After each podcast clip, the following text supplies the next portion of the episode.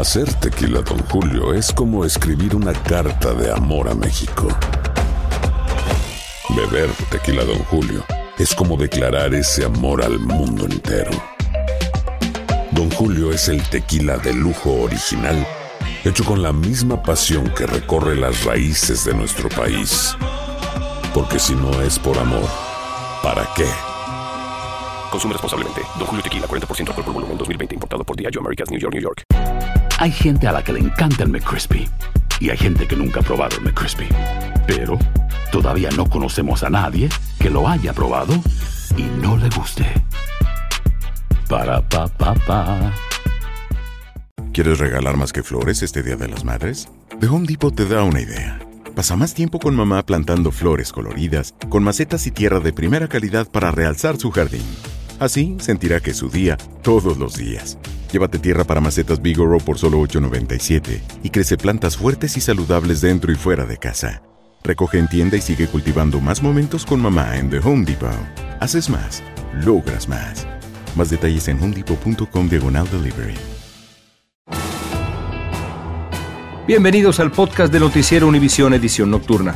Aquí escucharás todas las noticias que necesitas saber para estar informado de los hechos más importantes día con día.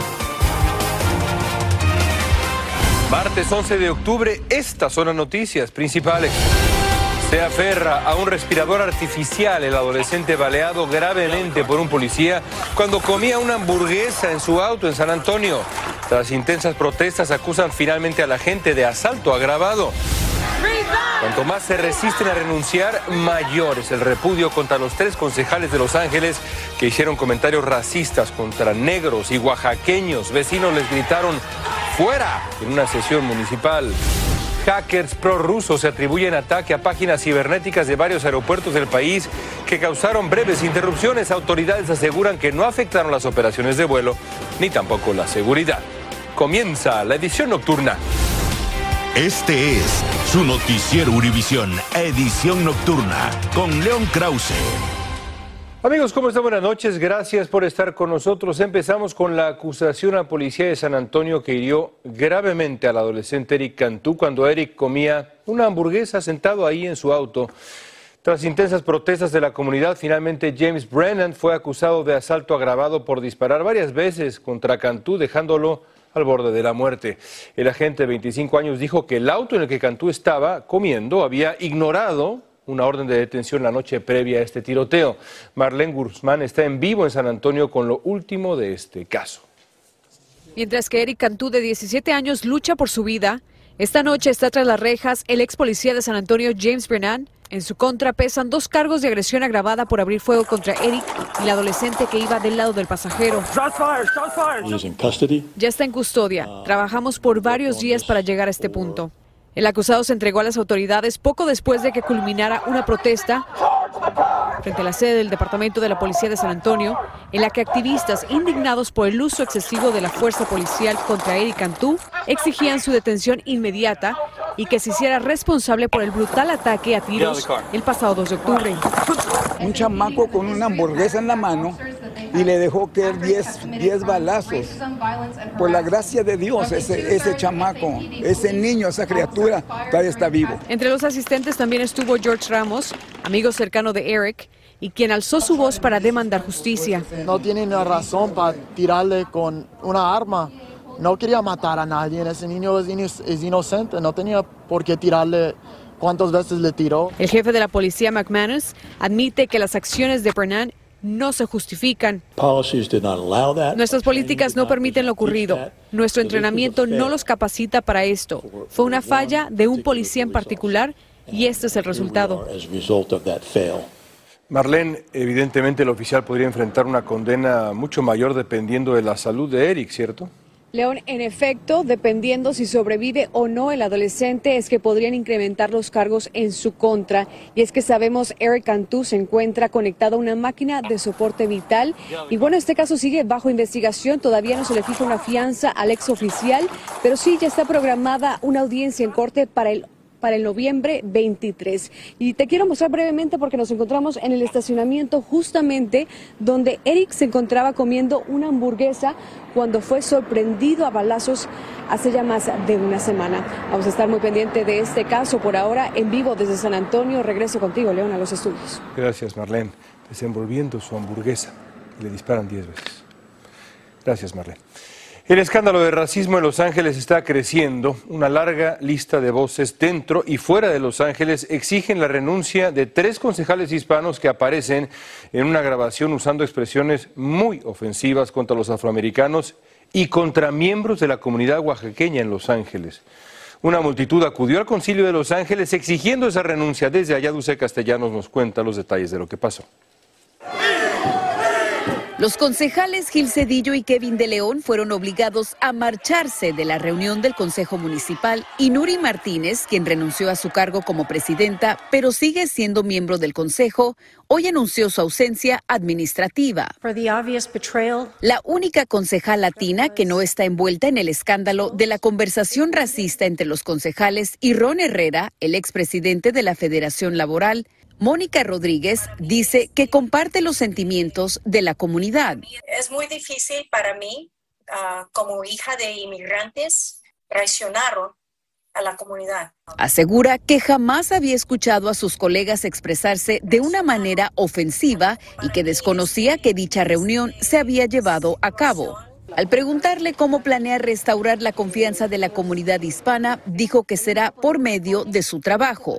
Yo sé que es muy difícil para todos, pero ah, yo estoy aquí para servir a toda la comunidad, comunidad latino, comunidad ah, ah, indígena, a todos. Ron, en la casa de labor no se vale, tú no lo representas. Los trabajadores y miembros del sindicato SEIU dicen que la renuncia de Herrera es un primer paso, pero siguen muy dolidos que un líder sindical haya participado en esa conversación. Eso es indignante, como en un sindicato donde nosotros ponemos nuestra confianza, donde nosotros somos esos pilares que trabajamos día a día, ¿verdad? Para seguir adelante, para luchar por respeto y dignidad, como ellos nos dan una cachetada. Conserjes como Ana Castro dicen sentirse traicionadas por Cedillo y de León, a quienes ayudaron a elegir.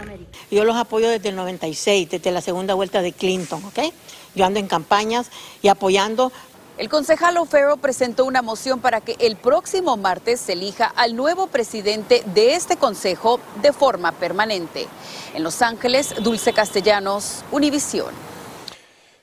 La emblemática plaza Times Square no escapa a la marcada división nacional sobre el derecho a portar armas. El alcalde de Nueva York, Eric Adams, firmó hoy una ley que establece cómo la ciudad planea prohibir las armas en la zona turística, pero un juez federal rechazó esa prohibición al bloquear parcialmente la ley de armas del Estado. Peggy Carranza tiene más de esta polémica para ustedes. Ya es oficial la prohibición de armas de fuego en Times Square, incluso para quienes tengan permiso de portarlas, al menos por ahora. Yo estoy de acuerdo en eso, o sea, no se debe de aportar armas, peormente en esto sería un caos si pasa algo, algún accidente con tanta gente loca que hay ahora. El alcalde de la ciudad de Nueva York promulgó una ley que declara libre de armas la popular zona turística. No hay un lugar como este que tiene este volumen de personas, dijo Eric Adams. El problema es que la ley podría durar poco porque un juez federal declaró inconstitucional partes de la nueva ley estatal que restringen el uso de armas en lugares públicos. La Corte Suprema decidió que poseer y portar armas es un derecho fundamental según la Constitución. Cualquier ley limitando ese derecho va a tener muchos problemas en recibir aprobación en los tribunales. La fiscal general estatal inició una apelación, pero la batalla sería cuesta arriba. Si tienes el derecho de andarla, puedes andarla, solo que no, no debería de ser andarla visible, sino que oculta o algo. Según la municipalidad, la ley se mantendrá en efecto mientras el caso se debate en los tribunales. En la ciudad de Nueva York, Peggy Carranza, Univisión. Estás escuchando la edición nocturna de Noticiero Univisión.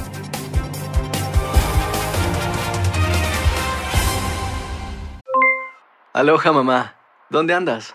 Seguro de compras. Tengo mucho que contarte. Hawái es increíble. He estado de un lado a otro con mi unidad. Todos son súper talentosos. Ya reparamos otro helicóptero Blackhawk y oficialmente formamos nuestro equipo de fútbol. Para la próxima te cuento cómo voy con el surf y me cuentas qué te pareció el podcast que te compartí, ¿ok? Te quiero mucho. Be All You Can Be, visitando goarmy.com diagonal español. Si no sabes que el Spicy McCrispy tiene Spicy Pepper Sauce en el pan de arriba y en el pan de abajo, ¿qué sabes tú de la vida? Para, pa, pa, pa. Cassandra Sánchez Navarro junto a Catherine Siachoque y Verónica Bravo en la nueva serie de comedia original de VIX, Consuelo, disponible en la app de VIX ya. Continuamos con el podcast de la edición nocturna de Noticiero Univisión. Luego de que una Corte Federal dictaminó como ilegal el Programa Federal de Acción Diferida conocido como DACA, senadores demócratas trabajan a contrarreloj para mantenerlo. Los demócratas necesitan que 10 republicanos del Senado se unan para aprobar un proyecto de ley que proteja a los beneficiarios de DACA, pero solo cuatro están hoy dispuestos a actuar. Uno de ellos es el senador Chuck Grassley, republicano del estado de Iowa. Mientras tanto, la Oficina de Ciudadanía y Servicios de Inmigración pide a los 700 mil Dreamers que hay y que ya cuentan con DACA que no se demoren en renovar y que de preferencia lo hagan al menos 150 días antes del vencimiento de su permiso. Para renovar DACA se necesita llenar el formulario I-821D y el formulario I-765. Ambos trámites pueden realizarse en línea en la página de USCIS. Y la administración Biden está considerando implementar un nuevo programa de libertad condicional humanitaria para algunos venezolanos como modo de desalentar a que sigan cruzando la frontera. Sería para los inmigrantes venezolanos que tengan un vínculo preexistente acá en Estados Unidos. Es interesante. Guillermo González nos informa sobre esta iniciativa. Según un reporte publicado por el New York Times que Univision no pudo confirmar de manera independiente, dos oficiales de la Casa Blanca le dijeron a ese diario que el presidente Biden estaría considerando la posibilidad de otorgar un permiso temporal humanitario para los venezolanos que quieren emigrar a los Estados Unidos. Recientemente han entrado a los Estados Unidos a través de la frontera sur unos 150 mil venezolanos. Este programa se dice que no aplicaría para los venezolanos que ya se encuentran en los Estados Unidos en algún tipo de proceso, especialmente en un proceso de remoción con un juez de inmigración. Se aplicaría para nuevas personas, para nuevos inmigrantes que estarían aplicando para este programa y se beneficiarían del mismo. El reporte señala que la administración Biden estaría evaluando conceder a los venezolanos un permiso humanitario que trataría de evitar que sigan llegando a diario de manera ilegal a territorio estadounidense. Eventualmente, el permiso se aplicaría de manera similar al que se ofreció a los ucranianos y se les exigiría que tengan una persona en los Estados Unidos que se haga cargo de sus gastos durante el tiempo que dure el alivio migratorio. En caso de que sea adoptada esa decisión, sería un desarrollo de las promesas hechas por Biden para atender la creciente inmigración ilegal venezolana. Por ahora se trata simplemente de una posibilidad y no de un anuncio oficial. La Casa Blanca podría aplicar en este caso un programa similar al que ofreció a los ciudadanos ucranianos en abril pasado, que consiste en un permiso temporal de estadía en los Estados Unidos por dos años renovables. Regreso contigo. Gracias, Guillermo. Vamos a México con el frustrado intento de decenas de inmigrantes cubanos de llegar a la frontera para cruzar a Estados Unidos. Salieron en autobús de Oaxaca, pero al llegar a Veracruz los detuvieron porque no tienen permiso para transitar por ese estado. Se atrincheraron cinco horas en el camión intentando continuar su camino, pero finalmente regresaron escoltados a Oaxaca. Alejandro Madrigal tiene el reportaje de todo lo que pasó. Los inmigrantes cubanos decidieron permanecer al interior de este bus en el que pretendían llegar a la frontera con los Estados Unidos, tras intentar regresarlos a Tapachula, luego de ser detenidos en un retén migratorio en el estado de Veracruz. Tuvimos que trincherarnos porque nos cogieron todo el dinero, no tenemos dinero. Los 51 inmigrantes cubanos tenían documentos del Instituto Nacional de Migración, que les entregaron en Chiapas y contrataron el camión para que los trasladaran por 125 dólares a la ciudad fronteriza de Tijuana. Lo que estamos haciendo es exigiendo nuestros derechos, que además no había necesidad de estar moviendo la Guardia Nacional ni la fuerza cuando es un tema migratorio y además cuando verifiques que realmente estamos legales en el país. Aunque los documentos fueron entregados a la autoridad migratoria, la Guardia Nacional rodeó el bus y presionó al chofer para que los trasladara a una estación migratoria, pero los migrantes se rehusaron. El asunto es que el chofer lo intimidaron para, para, para, hacernos, para hacernos llevar a un lugar que no sabíamos. Entonces detuvimos, detuvimos el autobús. Según los cubanos, la autoridad migratoria les dijo que al documento presentado por ellos les hacía falta un sello y solo tenía validez en Chiapas y Oaxaca. No me muestran qué documento o qué ley exige en Veracruz que, que, se existe la legalidad del puño. Después de permanecer más de cinco horas atrincherados, los migrantes fueron trasladados finalmente de regreso a Oaxaca. El flujo migratorio no para. Tan solo el fin de semana pasado, el Instituto Nacional de Migración confirmó que se detuvo a 6.000 inmigrantes en su intento de llegar a tierra prometida. En Ciudad de México, Alejandro Madrigal, Univisión. En otros temas, piratas cibernéticos prorrusos aseguran haber causado la caída temporal de páginas web de varios aeropuertos de este país en ambas costas. Se trata del grupo Killnet, que convocó a otros hackers del mundo a participar en lo que llamó la liquidación de Estados Unidos.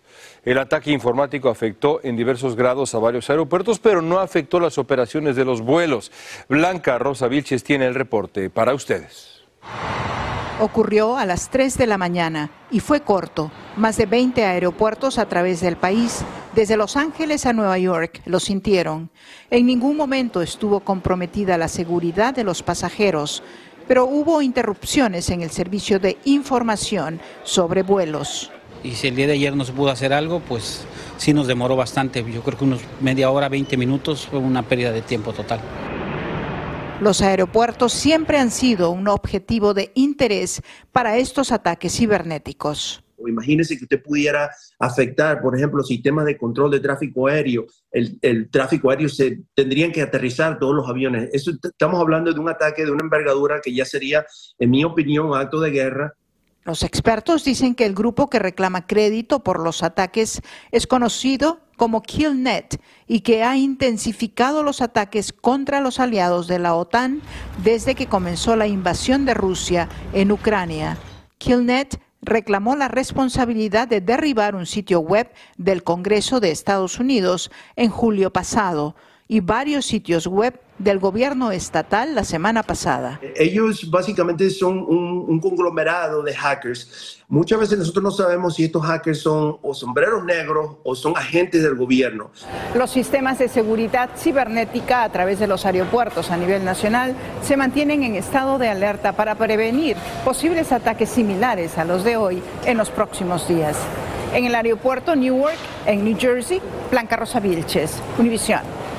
El grupo de los siete prometió seguir apoyando a Ucrania y condenó los bombardeos rusos contra civiles. En teleconferencia con el G7, el presidente ucraniano Volodymyr Zelensky pidió que le proporcionaran a su país un escudo aéreo contra los bombardeos. El presidente Biden ya prometió que va a enviar sistemas avanzados de defensa aérea para Ucrania.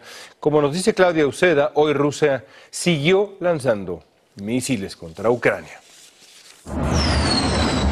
Más misiles y drones atacaron Ucrania.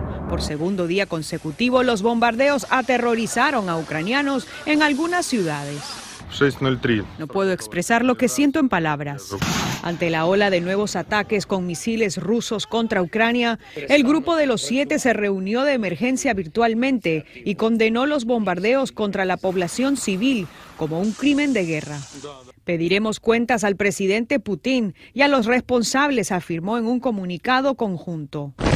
Día después de que Rusia atacara a Ucrania, el presidente de ese país pidió a los líderes del grupo de los siete crear un escudo aéreo en su país. Lo más importante en este momento es construir un paquete completo de aerodefensa que no solamente incluye los misiles que tumban a los ataques, pero sino un sistema de inteligencia. Biden en una entrevista sostuvo que Putin calculó mal la invasión en Ucrania. Estados Unidos y otros países prometieron seguir proporcionando sistemas avanzados de defensa aérea. Entre tanto, Rusia indicó que en la región de Volgorod 2.000 personas están sin electricidad debido a un ataque de Ucrania. El presidente de Rusia le dijo al jefe del organismo de vigilancia nuclear que la situación en la planta de Zaporilla es preocupante y que está abierto al diálogo. Los bombardeos de lunes y martes dejó a 19 muertos y más de 100 heridos. En Washington, Claudio Seda, Univision. Y mañana en el podcast Univisión Reporta vamos a tener un episodio sobre los veteranos hispanos deportados a México. No se pierdan el análisis de un experto, pero sobre todo el testimonio de un veterano que tardó años en volver a casa. Hay otros soldados que, que estuvieron en Vietnam, en Persian Gulf, en Afganistán, Irak, y, y también tenían pro- problemas muy severos ah, viendo lo que vieron y también fueron deportados y es lo que es lo que nos pasó. Univisión Reporta, una conversación para ustedes cada mañana. Ahí está el código QR. Gracias por escucharnos. Si te gustó este episodio, síguenos en Euforia, compártelo con otros, públicalo en redes sociales y déjanos una reseña. Hay gente a la que le encanta el McCrispy y hay gente que nunca ha probado el McCrispy. Pero todavía no conocemos a nadie que lo haya probado y no le guste. Para pa pa pa. Cassandra Sánchez Navarro junto a Catherine Siachoque y Verónica Bravo en la nueva serie de comedia original de VIX, Consuelo, disponible en la app de VIX ya.